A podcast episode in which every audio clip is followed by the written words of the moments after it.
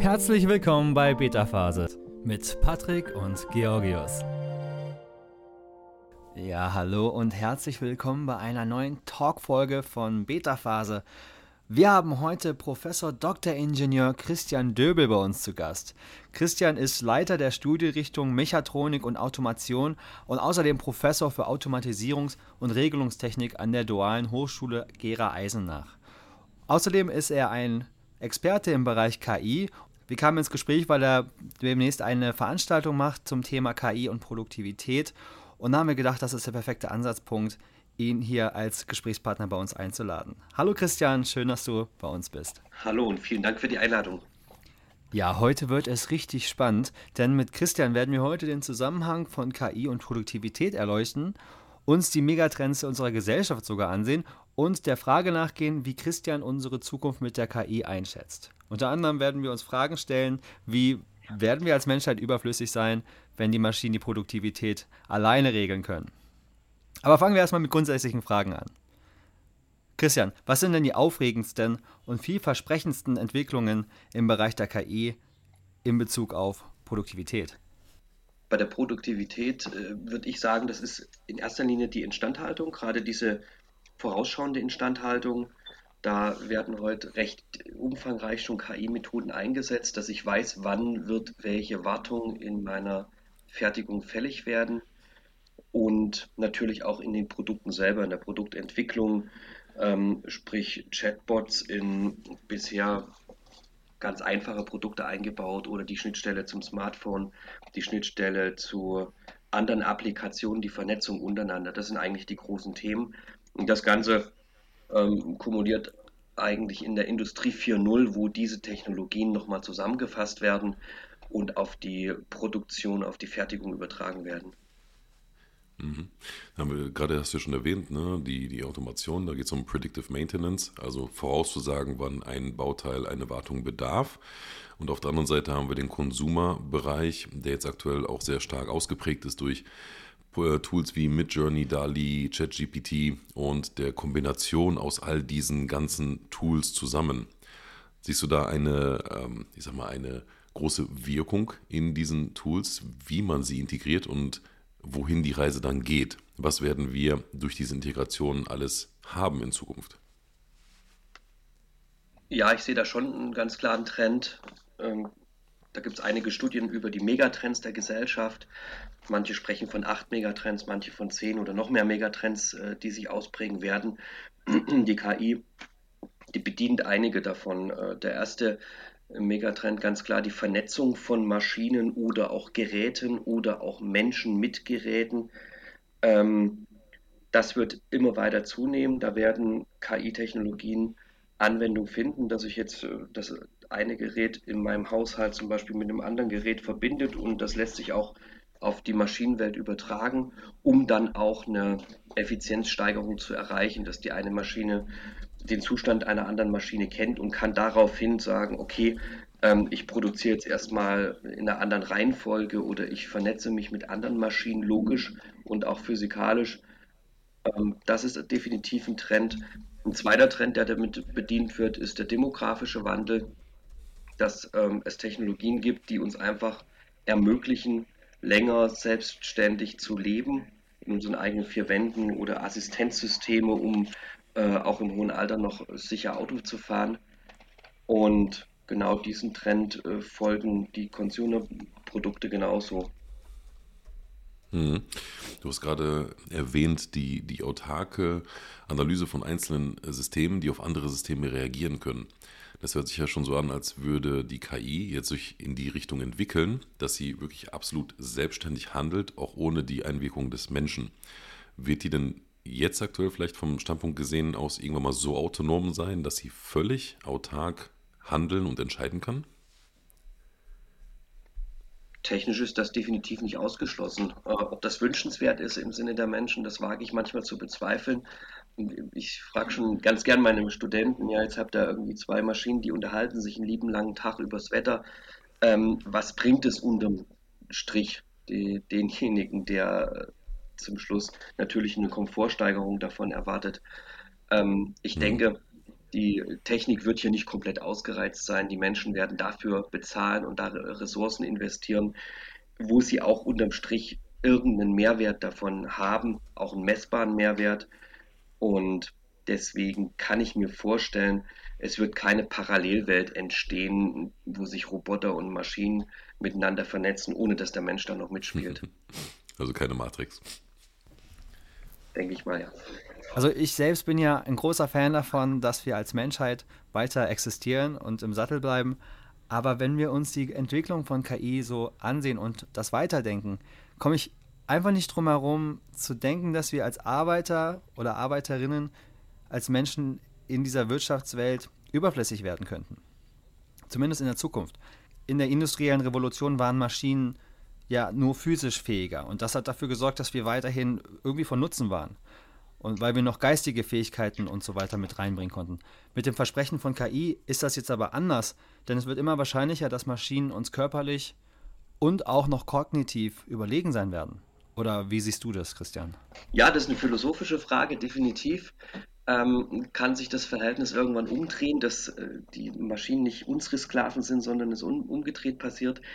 Ähm, ich kann es mir gerade nicht vorstellen. Ich muss aber auch sagen, auf, wenn wir einmal bei Arbeit und KI sind, ähm, das Konstrukt 40-Stunden-Woche, was wir jetzt haben, fünf Tage in der Woche arbeiten, äh, zwei Tage frei und so weiter, das sind ja alles Konstrukte, die mit der Industrialisierung erstmal eigentlich aus dem äh, luftleeren Raum heraus definiert wurden. Da hat irgendwer sich mal mhm. hingesetzt, vor gut 100 Jahren war das, ähm, wie funktioniert unsere Arbeitswelt heute. Und da könnte die KI natürlich dafür sorgen, dass sich solche Zahlen auch mal ganz neu zusammensetzen, dass wir sagen, okay, was ist jetzt überhaupt Produktivität? Muss der Mensch immer ein Teil der Wertschöpfungskette sein oder kann das vielleicht sogar autonom funktionieren? Und wir definieren den Begriff Arbeit dann ganz anders und definieren auch unseren alltäglichen äh, Ablauf unseres Lebens ganz anders und sagen, okay, die 40-Stunden-Woche war gestern, äh, morgen machen wir es ganz anders,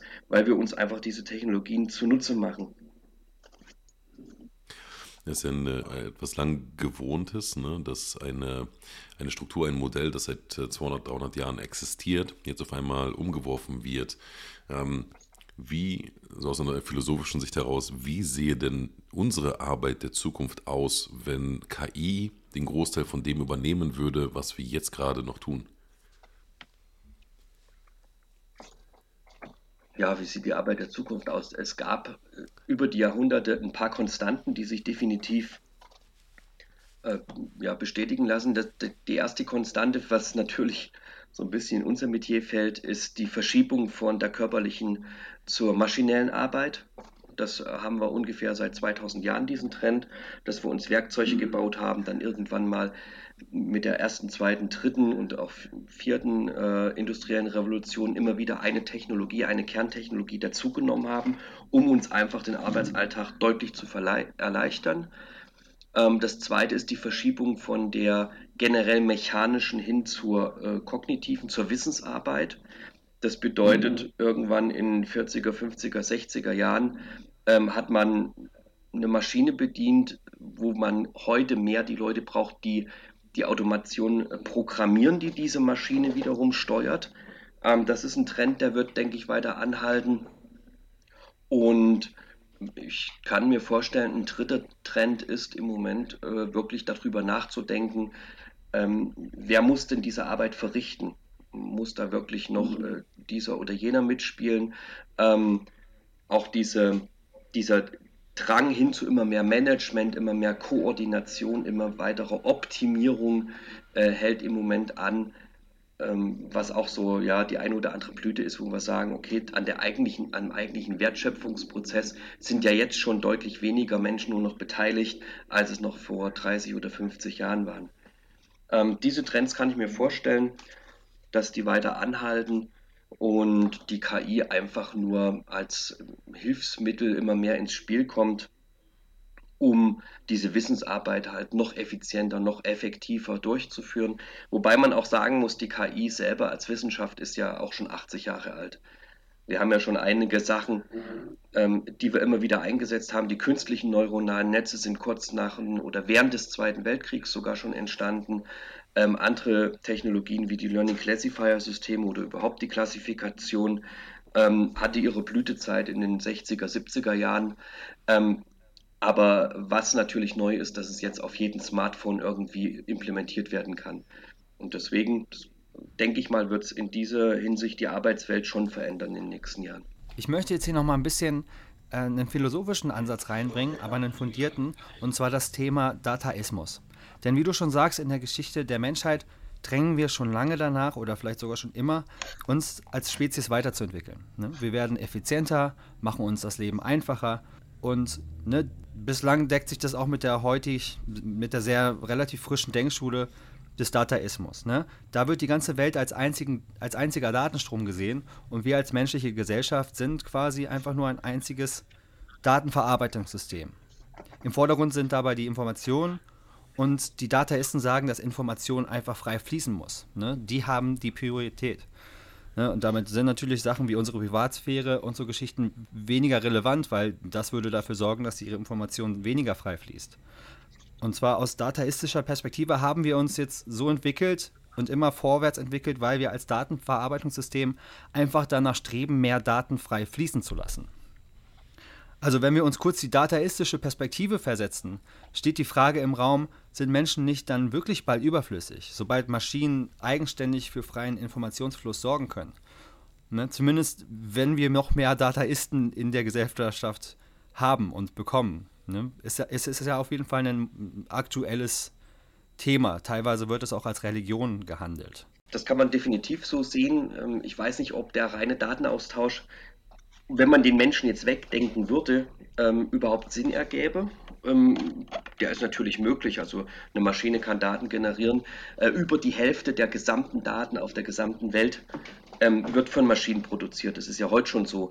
Und wenn wir in, in Fertigungslinien, modernen Fertigungslinien mit 15 Fertigungsstationen da äh, mal die Daten, die an einem Tag produziert werden, ähm, speichert, da ist man ja schon bei riesigen Volumina. Die, das da kriegt man ja gar nicht mehr alles weggespeichert. Aber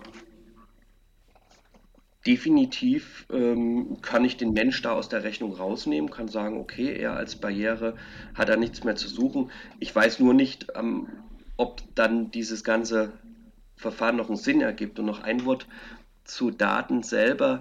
Ähm, es ist bemerkenswert, die unterste Form der Information ist ja die, die Information nach dem papstischen Datenmodell.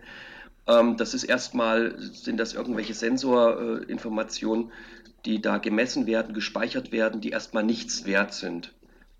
Das, die nächste Stufe, wenn äh, Informationen ähm, zu räumlich oder zeitlich zugeordnet werden. Die eine Information, es ist kalt zu der Uhrzeit, es ist 9 Uhr und es ist Winter.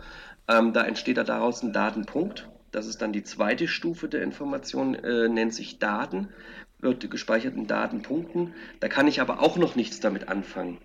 Das ist erstmal nur irgendwas Messbares, äh, das wird in Bits und Bytes gemessen. Ich kann das erstmal handhabbar machen und ich kann eine Zuordnung schaffen. Erst die dritte Ebene, das ist dann unsere Ebene, mit der wir was anfangen können, das ist das Wissen. Und da werden jetzt aus den Daten logische Schlüsse gezogen. Und das Bemerkenswerte ist, die Datenflut auf der Welt, da gibt es so verschiedene Zahlen, alle zwei, drei Jahre äh, verdoppelt die sich, weil wir halt unwahrscheinlich viel messen. Jeder mit seinem Smartphone nimmt ja am Tag äh, Daten auf ohne Ende. Aber ähm, das Wissen selber auf der Welt, das ist nicht signifikant gestiegen. Das war ungefähr vor 100 oder 150 Jahren nicht signifikant kleiner als heute, je nach dem Wissenschaftler, den man dann äh, befragt. Aber daraus sehen wir, ähm, irgendwo kommen wir auch in so eine Sättigungsschwelle rein, wo wir sagen, wir haben halt zum Beispiel die Newtonschen Gesetze oder andere Gesetze vor 150 Jahren, vor 200 Jahren entdeckt. Die großen wissenschaftlichen Leistungen sind auch alle schon über ein Jahrhundert her, die grundlegenden Leistungen. Ähm, was sich heute multipliziert, sind einfach nur noch die Daten in Anführungsstriche, aber nicht mehr das eigentliche Wissen, was wir daraus generieren. Und ich glaube, das ist ganz entscheidend, um zu verstehen, was bei der KI äh, da gerade passiert. Ja, da kommen wir eigentlich unweigerlich zur ethischen Frage was KIs betrifft. Ähm, Da gab es heute auch eine Meldung im T3N von Sebastian Blum, dem CEO von Plan D, der sagt, die Bevölkerung muss verstehen, wie ein KI-Modell funktioniert. Und KI braucht menschliche Vernunft. Denn auf der anderen Seite, so wie du gerade auch schon erwähnt hattest, wie Wissen dann generiert wird durch KIs oder andere Systeme, ist dann immer die Frage, wenn KI als die einzige Schlüsselposition in der Wissensgenerierung dann dasteht, welchen Einfluss können Externe auf diese Wissensgenerierung haben und wie unikal oder wie variantenreich ist dann noch das Wissen, das KI generiert. Also bisher haben wir verschiedene Autoren mit verschiedenen Erlebnissen, wir haben News von verschiedenen Reportern, aber eine KI hat dann nur noch eine Wahrheit. Ist das eine Gefahr, dass wir dann vielleicht in ein Wissensmonopol reingehen? Das sehe ich definitiv als Gefahr da. Das ist äh, uns das erste Mal ja bewusst geworden bei der Wahl von Donald Trump, wo dann äh, danach sich die Statistiken überschlugen oder die Medien überschlugen, wo alles Manipulatoren eingebaut waren. Für mich ist das auch nichts Schlimmes gewesen in dem Moment aus wissenschaftlicher Sicht. Natürlich für eine Demokratie ist es eine Katastrophe gewesen, wenn jetzt mal Wahlen irgendwie durch KI gesteuert werden können. Äh, aus wissenschaftlicher Sicht ist es für mich ganz logisch. Ähm, die Influencer, die, äh, weiß nicht, vor 10, 20 Jahren mich auf der Straße angesprochen haben, haben mir irgendeine Meinung übergestülpt oder zumindest versucht, sie überzustülpen. Die sind halt jetzt ähm, automatisiert und in kleinen Chatbots oder sonst was vergraben. Dass das kommt, ist für mich klar. Die ethische Frage muss definitiv geklärt werden. Das ist auch eine äh, Frage, die eigentlich über vielen anderen stehen muss, weil ansonsten werden Menschen ganz leicht und ganz einfach manipuliert. Die meisten Menschen neigen dazu, dann das zu glauben, was dann da drin steht. Und ähm, ich kann ja mit Algorithmen sehr schön ausrechnen, ähm, okay, bei welchem Social Media oder sonst äh, was für Foren bist du aktiv und wie muss ich dich ganz gezielt bespielen, damit du nach einer Woche genau das denkst und das tust und das fühlst. Das ist Wissen oder das ist technisch überhaupt kein Problem, das zu tun, Menschen zu beeinflussen. Deswegen muss das unbedingt kommen. Und das wird auch die Wirtschaft so ähm, nicht ohne weiteres tun. Also wenn das nicht politisch erzwungen wird, dann hat, glaube ich, keine Firma ein ernsthaftes Interesse dran, weil da keine Wertschöpfung dahinter steht, diese ethische Komponente zu beachten. Ich möchte noch auf einen kleinen anderen Punkt hinaus. Das, was bei mir definitiv fehlt, ist auch dieses Unterrichtsfach KI im Unterricht ähm, an allen Schulen bei uns, um einfach auch ein tiefes Verständnis zu schaffen. Wenn ich manchmal mit äh, Schülerklassen, ich gehe da von siebter, achter, neunter Klasse aus, äh, wo ich Unterricht gebe ehrenamtlich und denen erstmal erkläre, wie funktioniert ein künstliches neuronales Netz, was macht das überhaupt? Das ist halt einfach nur ein Algorithmus dahinter. Mehr ist es nicht. Das Ding ist nicht intelligent oder so. Ja, ja, genau.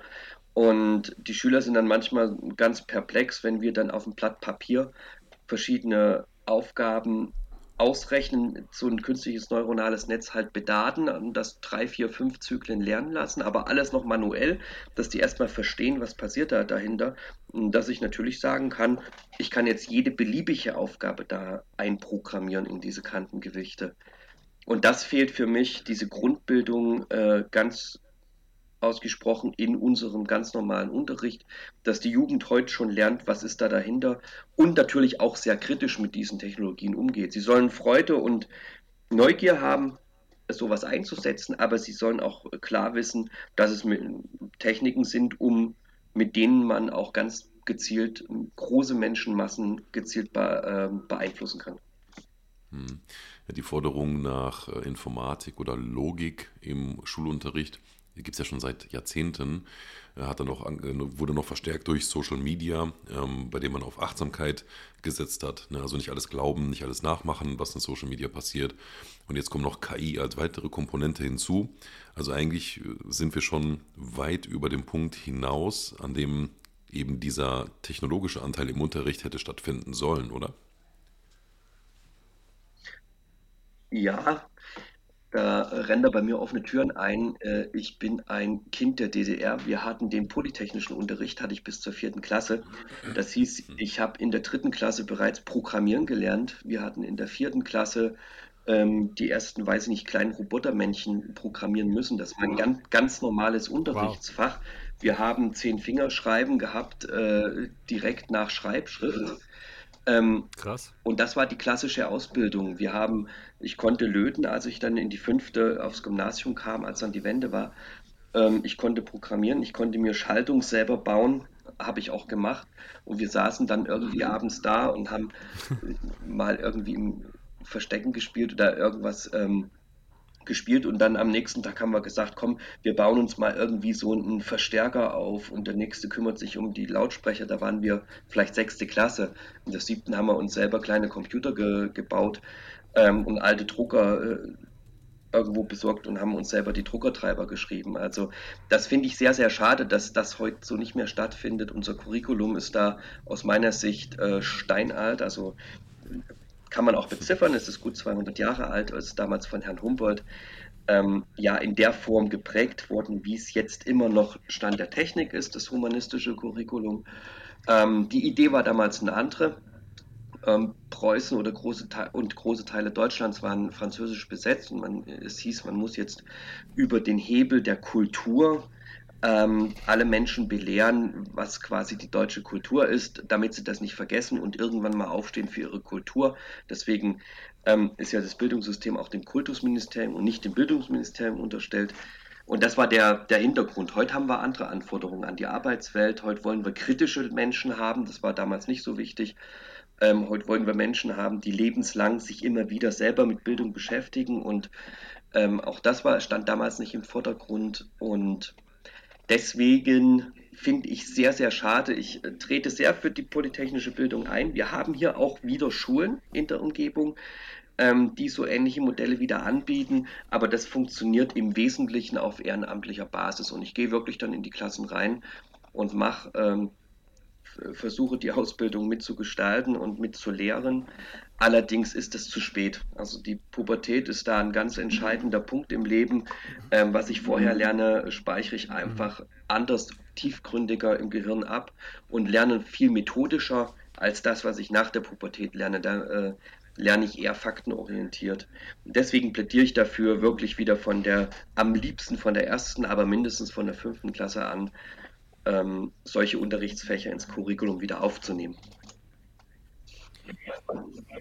Okay, das jetzt ist ein ganzer, ganzer Haufen an spannenden Sachen, wo ich gerne anknüpfen möchte. Aber ich bin bei der DDR der, im, im, Klassenzimmer nochmal, also am meisten stecken geblieben, weil ich das so spannend fand. Da auch das Thema, das Fach Polytechnik.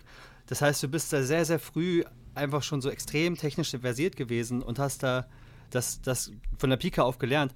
Und jetzt beschäftigst du dich als Professor mit dem Thema KI und bist also ganz tief drin und ganz vorne dabei. Wann hast du denn dann damals das Thema KI so zum ersten Mal wahrgenommen? So, ne, du kommst von einer ganz anderen Ecke, aus einer anderen Zeit. Wie, wann ist es für dich so präsent geworden? Und wann hast du so angefangen, darüber nachzudenken? Und was hast du gedacht ich vor allem? So? sehr spät erst auf dem Schirm gehabt. Noch eine kleine Fußnote. Note. Also jede Schule der DDR war eine polytechnische Schule. Es gibt, gab kein anderes Schulmodell.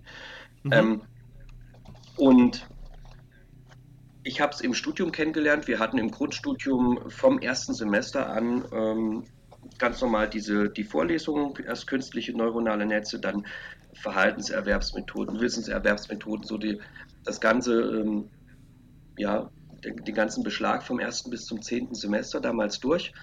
Ähm, da hat man uns gejagt damit. Ähm, dann habe ich ein paar Jahre pausiert, habe ich überhaupt nichts von KI wissen wollen, weil ich mich einfach in eine andere Richtung entwickelt hatte, war ja Regelungstechniker von der Ausbildung her und ähm, habe dann später mal im Rahmen meiner DIS wieder angefangen, mich mit der Methode zu beschäftigen im Studium war es lästig, da hat man nur versucht, irgendwie die Prüfung zu bestehen. Aber nachher habe ich festgestellt, oh, da ist ja ein bisschen mehr dahinter. Das war so 2006, 2005 rum, als ich dann mich hingesetzt habe, da war das Studium gerade vorbei und habe überhaupt erstmal verstanden, was wollen, wollten die mir jetzt denn damit sagen, so ein künstliches neuronales Netz zu programmieren. Es gab noch keine Smartphones, es gab noch keine wirklichen Endanwendungen für den täglichen Gebrauch. Es gab eigentlich ähm, auch noch keine wirkliche, wirklichen Hype darum. Das lief einfach so als ganz normale Regelungstechnikmethode nebenher. Ähm, ich habe dann die ersten Neuroregler kennengelernt. Da war eine, ein künstliches neuronales Netz drin verbaut. Äh, die hatten Vorteile, die hatten Nachteile. Und bis dann der Hype eigentlich losging, hatte ich dann ein bisschen selber was programmiert. Es gab auch noch keine Bibliotheken wie bei TensorFlow oder, oder Keras oder so, sondern man hat dann wirklich sich hingesetzt, hat im C-Code äh, an einem verregneten Sonntagnachmittag so ein Netz versucht runter zu programmieren, hat dann abends aufs Knöpfchen gedrückt. Ähm, dann stand man genau vor äh, dieser spannenden Frage, die man vorhin beredet hat, wo kriege ich denn jetzt Daten her? Jetzt habe ich zwar so ein Netz, ich habe aber nichts, was das Ding lernen soll. Und man hat sich auch nicht aus dem Internet einfach mal so hm. ein paar Gigabyte äh, Datensätze runterladen können, sondern man ist dann losgelaufen. Ich habe dann irgendwann ein Mikrofon genommen, habe gesagt, jetzt halte ich das einfach mal vor die Tür und definiere das als Datum, äh, die, den Geräuschpegel, den ich jetzt habe. Und das soll das Netz lernen. Und hat mir dann irgendwie den äh, stündlichen Schlag unserer Kirchenglocke wiedergegeben, hat gesagt, das habe ich jetzt gelernt. Ich kann dir jetzt sagen, in einer Stunde wird es wieder läuten. Warum, wieso, weshalb, weiß ich nicht, aber einfach nur datenbasiert, das wird passieren. Und das waren so die ersten Erfahrungen. Und dann habe ich das Ganze halt sehr, sehr frühzeitig äh, in ein Smart Home System integriert, weil ich mir immer überlegt habe, wo ist es wirklich sinnvoll. Es gibt Sachen, die kann ich einfach durch eine mathematische Formel lösen. Die werden heute teilweise mit KI gelöst, ähm, aber die, für die Berechnung eines Polynoms oder die Ermittlung von Nullstellen ähm, gibt es einfache Methoden, die haben die Herren Gauss und Newton da schon erfunden. Da brauche ich keine KI dazu, das, was man aber in der Literatur immer wieder findet.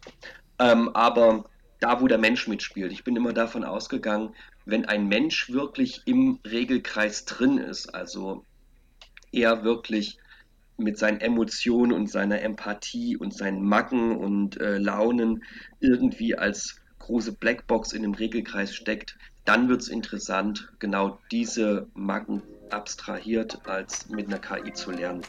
Zur Auflockerung gibt es jetzt eine kleine Unterbrechung.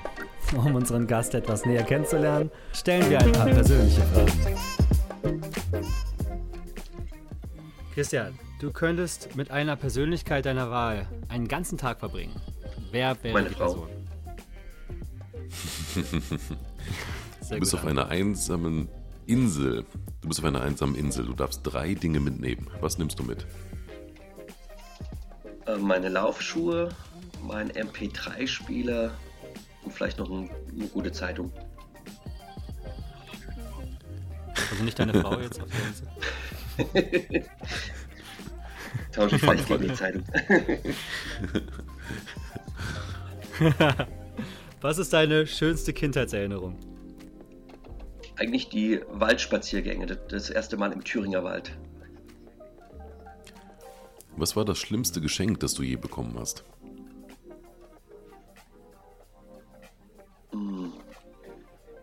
Also ich äh, habe vor ein paar Wochen Geburtstag gefeiert und da gab es Unmengen an Schnapsflaschen, die jetzt wieder sich kap kaputt stehen bei mir. ähm, ja, das sind so die schlimmsten Geschenke, immer noch mehr und noch mehr und noch mehr Alkohol, wo ich gar nicht mehr weiß, wohin damit. ja. Einfach die nächste Party schmeißen. Was würde dein Kindheits-Ich heute zu dir sagen? Aus der DDR. zu dir. Ähm, ich glaube, ich habe mir den Traum erfüllt, den ich äh, damals haben wollte. Beruflich. Wow. Straight, nice. sehr gut. Womit kann man dich so richtig wütend machen? Mit langsamen Prozessen.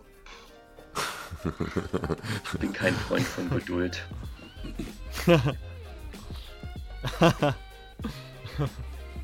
Welche Sache würdest du an dir ändern, wenn du könntest?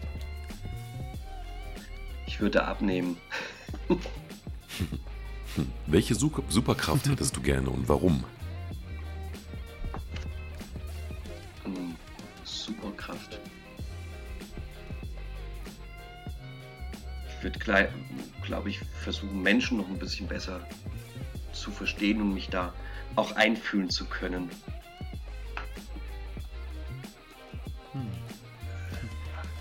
Kommen wir zur letzten Frage. Was wolltest du früher mal werden? Ich wollte eigentlich schon immer Ingenieur werden. Ja. Das habe ich mir gedacht nach der letzten Antwort davor. Traum erfüllt. Ja, sehr schön. So, jetzt kennst du unseren Gast schon ein bisschen besser.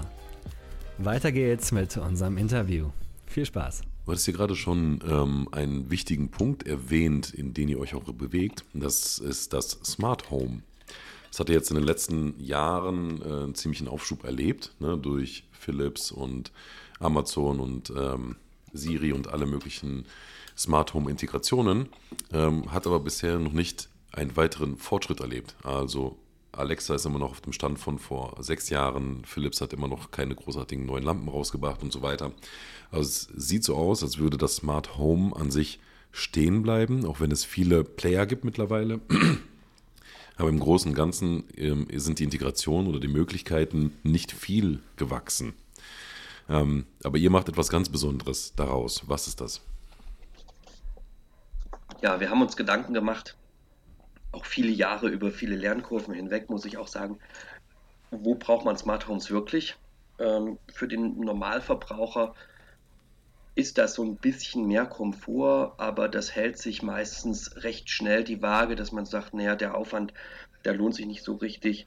Und das Problem, was wir gesehen haben, ist, dass diese KI versucht, menschliche Verhaltensweisen irgendwie nachzuahmen oder wird irgendwie programmiert, dass ich sage, na, wenn ich abends nach Hause komme, dann will ich als erstes irgendwie, dass die Lampen angehen oder das und das passiert.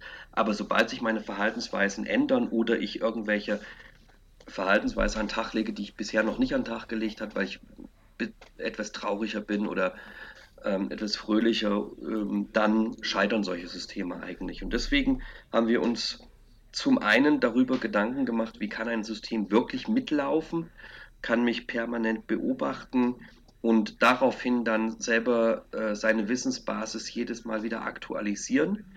Und zum Zweiten haben wir ähm, uns Gedanken gemacht, wo ist denn hier die Wertschöpfung in dem ganzen Prozess?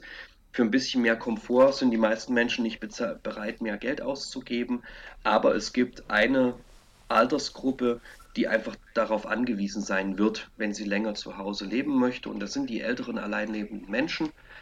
Ähm, und genau da haben wir gesagt, naja, wenn die Entscheidung heißt, äh, ich hole mir zwei, drei, fünf Assistenzsysteme ins Haus, die vernünftig Aufgaben übernehmen, gerade im sicherheitlichen Bereich, sprich ist der Herd abgeschaltet ähm, oder bin ich äh, irgendwo umgefallen, muss jetzt in einen Arzt verständigt werden oder ähm, einfache Demenzerkrankung.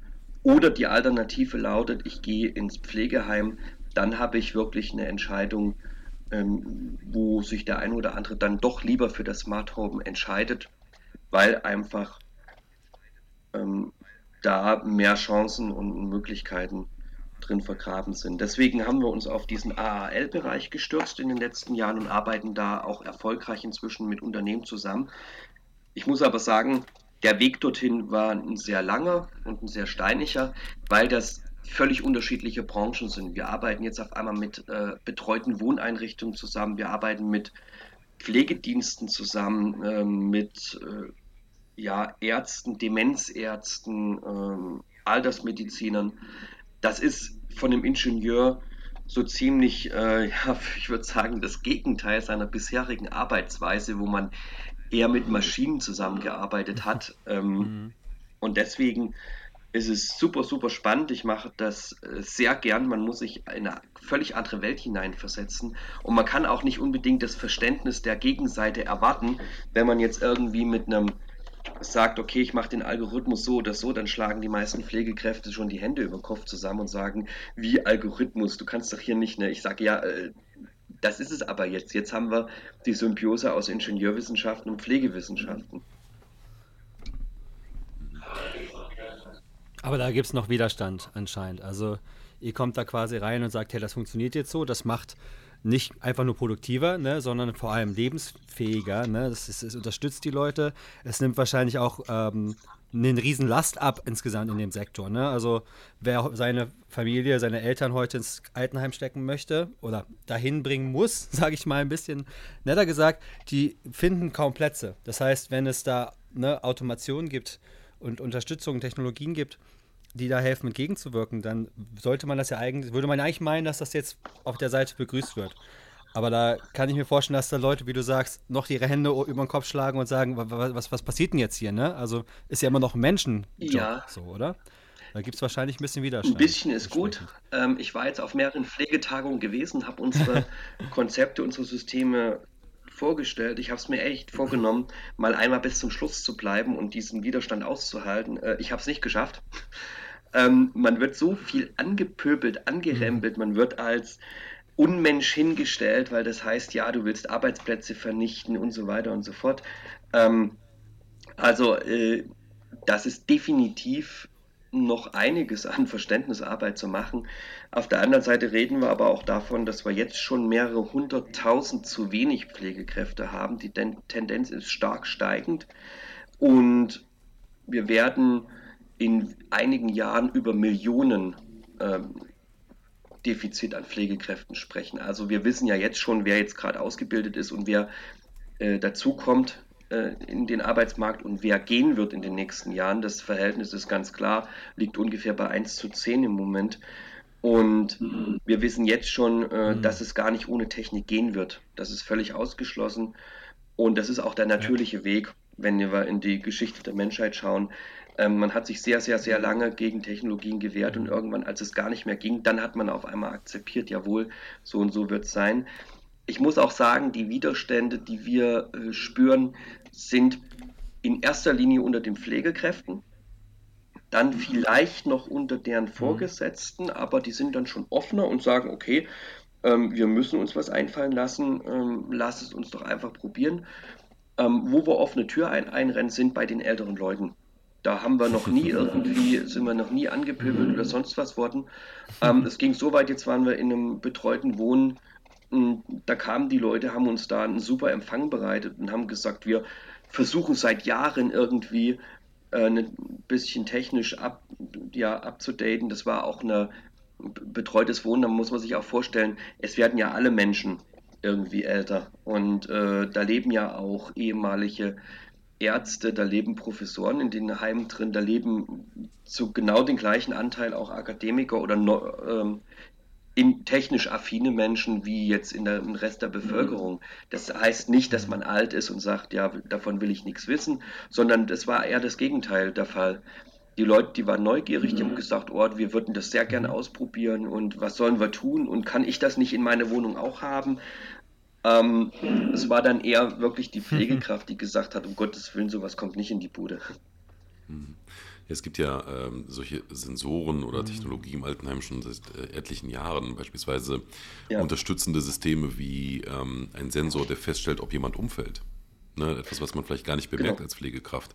Also hier geht es allein um die Gesundheit, um ein Notfallsystem, das eingreift, wo ihr ja auch äh, unterwegs seid. Ne? Also nicht nur ich sag mal, äh, Pflegekräfte wegrationalisieren, was halt gar nichts damit zu tun hat, sondern die zu unterstützen, die Sachen zu bemerken oder zu lösen, die sie gar nicht können, weil sie vielleicht unterbesetzt sind. Also durch uns wird, wie durch die aller, aller, allermeisten Erfindungen von Ingenieuren, definitiv keiner arbeitslos werden oder seinen Job verlieren. Das sind Assistenzsysteme, äh, die das Leben einfach besser machen, für beide Seiten, natürlich auch für die Pflegekraft. Ähm, die ja, Untersuchungen, wo solche Systeme heute schon großräumig eingesetzt werden, hat gezeigt, dass zum Schluss ähm, die Interaktion zwischen Pflegekraft und ähm, ja, zu Pflegenden deutlich größer war, weil äh, die Pflegekraft von Routinetätigkeiten äh, entlastet wurde. Und unser Ansatz ist es, ein völlig neues KI-System da einzubauen. Da, äh, da habe ich vor vielen Jahren mal ein Patent dazu geschrieben, um eine ganz andere Herangehensweise zu realisieren. Die genannten Systeme, die spielen da auch eine Rolle, aber äh, unser oder mein Ansatz ist es, das menschliche Verhalten durch eine Regelbasis nachzubilden und die Regeln mit verschiedenen evolutionären Methoden zu verdichten, um möglichst exakt die Psychologie des Menschen dort nachzubauen. Also ein System zu schaffen, was wie ein Mensch tickt, wie so ein großer Bruder oder so, der permanent da ist. Und in dem Moment, wo ich, äh, wo es meint, jetzt brauche ich Hilfe, in dem Moment würde es mir helfen, ansonsten hält sich's raus. Geht. Ähm, aber ich, als ich, als du jetzt gesagt hast, dass es einfach nur Support-Systeme sind, war ich noch so, okay, alles klar, das kannst du mir so verkaufen als Pflegekraft. Aber weil du dann weitergesprochen hast und gesagt hast, das ist jetzt, wir bauen eine Maschine, die so fühlt wie ein Mensch, also so Effective Computing auch ne, darauf aufbaut, Emotionen wahrscheinlich lesen kann und selber einfach auch entsprechend der Emotionen, die es wahrnimmt, äh, handeln kann. Und in dem Moment hätte ich jetzt gedacht, ui, das ist eigentlich genau das, was ich jetzt befürchten würde, wenn ich jetzt jemand wäre, der um meinen Job bangen würde. Auch wenn du sagst, man hat da noch die Wahl, aber das wenn, alleine, dass das so schon real gemalt werden kann, so als, als Bild, das ist ja, das ist doch das, worauf man sich doch fürchtet, oder? Dass dann eine Ma Maschine kommt, die wirklich wie ein Mensch agieren kann. Das ist jetzt kein Roboter oder sowas. Ähm, es ist ein Algorithmus, der im Hintergrund läuft, vielleicht auf einer Alexa oder auf einer sonstigen ja, Hardware drauf. Mhm. Man kann sicher, wenn man das jetzt ungekocht irgendwie hört, ähm, sich davor fürchten, klar. Für mich ist es immer was, eine, eine neue, tolle Herausforderung, um das zu untersuchen. Wie wird das angenommen? Wie funktioniert es überhaupt erstmal? Kriegen wir das wirklich so zum Laufen, wie wir uns das denken? Und wo ist denn überhaupt der Kipppunkt, ab wann es äh, auch akzeptiert wird durch beide Seiten? Der Schlüssel ist immer die Pflegekraft. Wenn die Pflegekraft sagt, das will ich nicht, dann ähm, kommen wir da nicht weiter. Also deswegen sind auch 80 Prozent unserer Projektmittel im Moment fließen wirklich in, in Pflegedienste, um sie zu befähigen und ihnen die Angst zu nehmen ähm, und äh, auch die Technik nicht als Konkurrenz oder so annehmen. Ich nehme da sehr gern das Auto und sage, naja gut, hat euch jetzt jemand gefragt, ob ihr die Einparkhilfe äh, jetzt äh, haben wollt oder dass das Licht automatisch angeht. Das hat man auch irgendwann einfach getan ähm, und ihr seid deswegen nicht irgendwie vom Auto abgesprungen, habt gesagt, nee, um Gottes Willen. Ne? Und so ähm, diesen Verlauf wird es hier wahrscheinlich auch nehmen.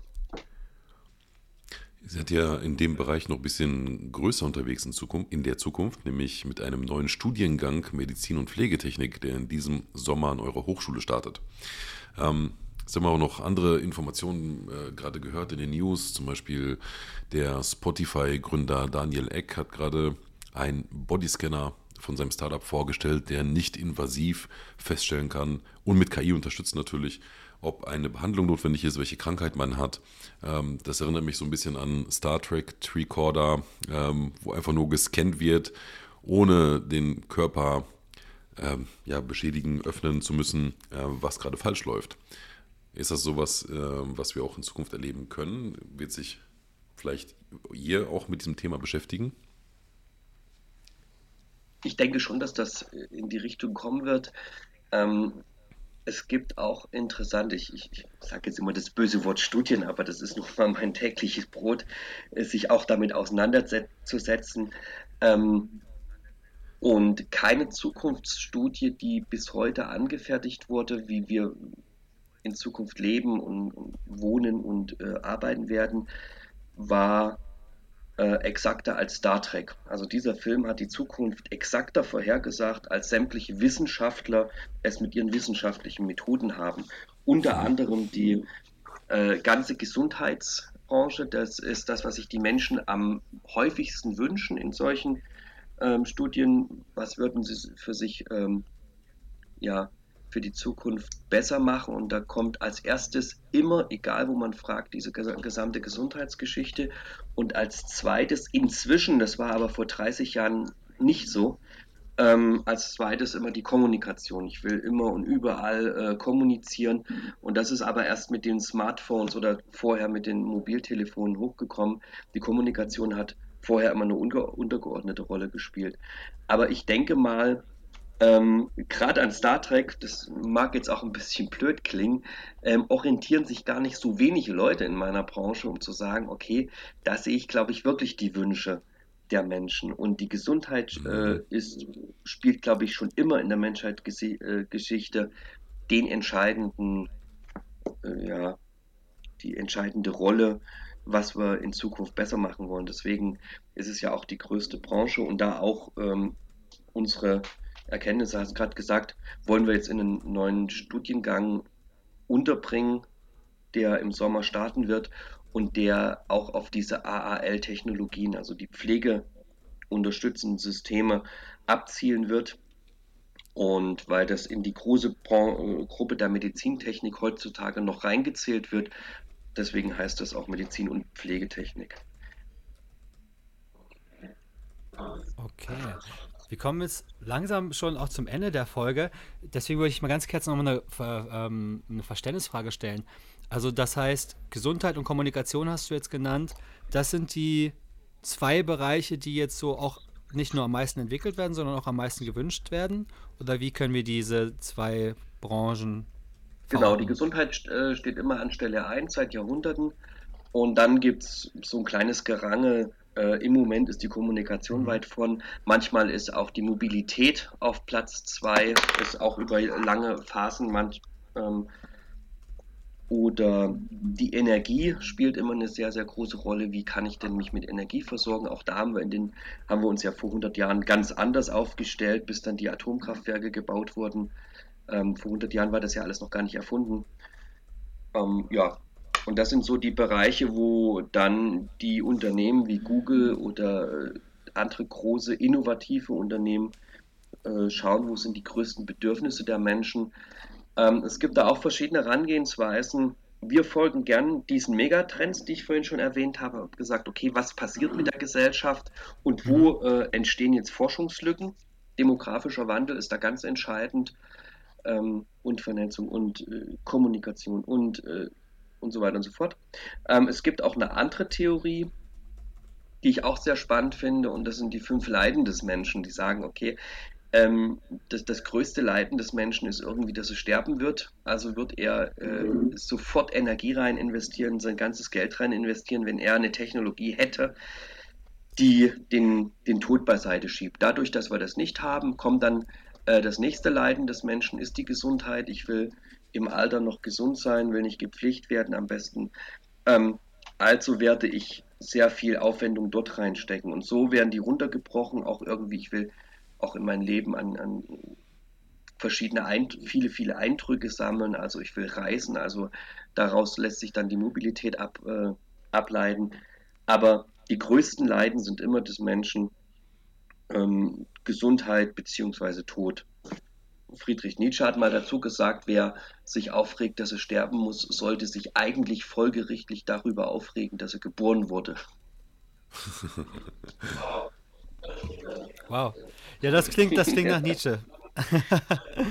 ähm, jetzt, ich, wir wollten eigentlich jetzt schon zum Ende kommen, aber da muss ich jetzt ja. doch an einer Sache anknüpfen nochmal. Ähm, und zwar, also es ist ein populärwissenschaftliches Buch, was ich gelesen habe, und das ist Homo Deus von Harari. Damit bist du vielleicht schon mal in Kontakt gekommen mit dem Buch? Ja. Oder mit dem Autor? Das Buch sagt mir was, ja. Und da geht es, also ist jetzt zu breit, um da jetzt äh, auszuholen, aber letztendlich geht es auch darum, dass der Mensch vor allem dieses Ziel hat, wie du gerade sagst, den Tod eigentlich zu überwinden oder zumindest so gesund zu werden, dass wir halt einfach den Tod so weit wie möglich herauszögern. Und dass es eigentlich auch nur noch eine logische Konsequenz ist, dass wir Technik und so weiter dafür nutzen, um quasi unsterblich zu werden, beziehungsweise um sogar dann in eine andere Art von Mensch überzugehen, weil wir dann uns technologisch so verändern, dass wir lebens, dass wir wahrscheinlich sogar unsterblich sein können in gesundheitlicher Hinsicht. Außer ein Klavier fällt auf unser Kopf oder sowas und macht uns platt. Aber so, das ist so die, die Richtung, in die das anscheinend wohl auch geht, dass, dass, dass wir halt uns unbedingt, äh, ja, dass wir unsterblich werden wollen. Und also wie quasi wie eine eigene Gott, Gott, Gott, gottgleiche technisch, Techno, äh, menschliche Person so werden. und das, das äh, nur noch so als Abschlussgedanken quasi daran, ähm, was du gesagt hast.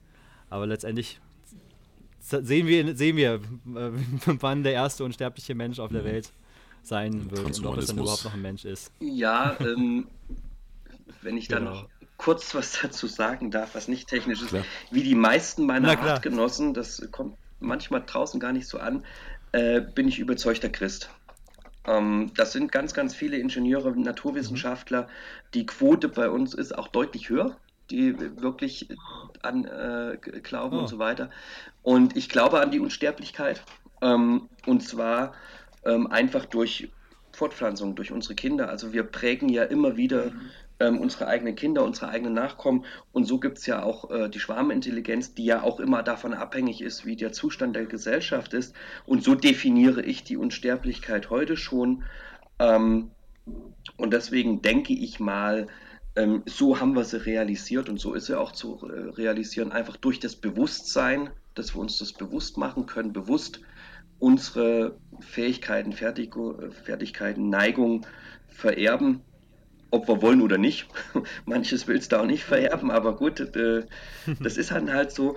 Und so würde ich, so würde ich sagen, so machen wir Leben. uns automatisch äh, als Gesellschaft oder als, auch als Individuum äh, unsterblich. Ja. ja, Unsterblichkeit ist ja aber, nur, Aber das war jetzt keine technische Antwort. ja, ja, es wurde eher ist auch wunderbar. Finde ich auch, kann man genauso sacken lassen jetzt. Wenn wir die Unsterblichkeit hätten ja. äh, in Reales, dann dann hätten wir keine Innovation mehr. Also der, der Todesdruck ist eigentlich ja. das Druckmittel, äh, warum wir im Leben immer wieder nach vorn äh, wollen und wollen so viel wie möglich aus dem bisschen Leben herausholen, viele Eindrücke sammeln und das ist auch der Innovationsdruck, der nachgewiesenermaßen, äh, dem wir sehr viel zu verdanken haben. Unsterblichkeit ist nicht nur rein biologisch, sondern auch das, was wir hinterlassen am Ende unseres Lebens kann er genauso unsterblich sein wie äh, ein zu langes Leben. Christian hat schon in der DDR seine technologische Basis geschaffen und sich bereits im Studium mit KI beschäftigt. Damals noch mit selbst gesammelten Daten. Bis heute spielt KI im täglichen Gebrauch eine enorme Rolle, weshalb er mit Sicherheit sagen kann, KI stellt keine Gefahr dar. Insbesondere, weil sich gerade in der Medizin und Pflegetechnik so viel tut. Einzig das Schulwesen bedarf einer Evolution hin zu technisch-logischen, KI-basierten Themen. Wir haben heute gesprochen über die Megatrends, den demografischen Wandel und die Zukunft von KI inklusive ein Haufen Philosophie. Vielen Dank, Christian, dass du unser Gast gewesen bist. War ein sehr, sehr spannendes Thema und ich glaube, wir konnten eine Menge mitnehmen daraus. Ich danke euch recht herzlich. Das war's auch schon wieder für heute. Hat dir die Folge gefallen? dann abonnier doch unseren Podcast. Wir freuen uns, wenn du das nächste Mal wieder dabei bist. Bis zum nächsten Mal bei Beta Phase.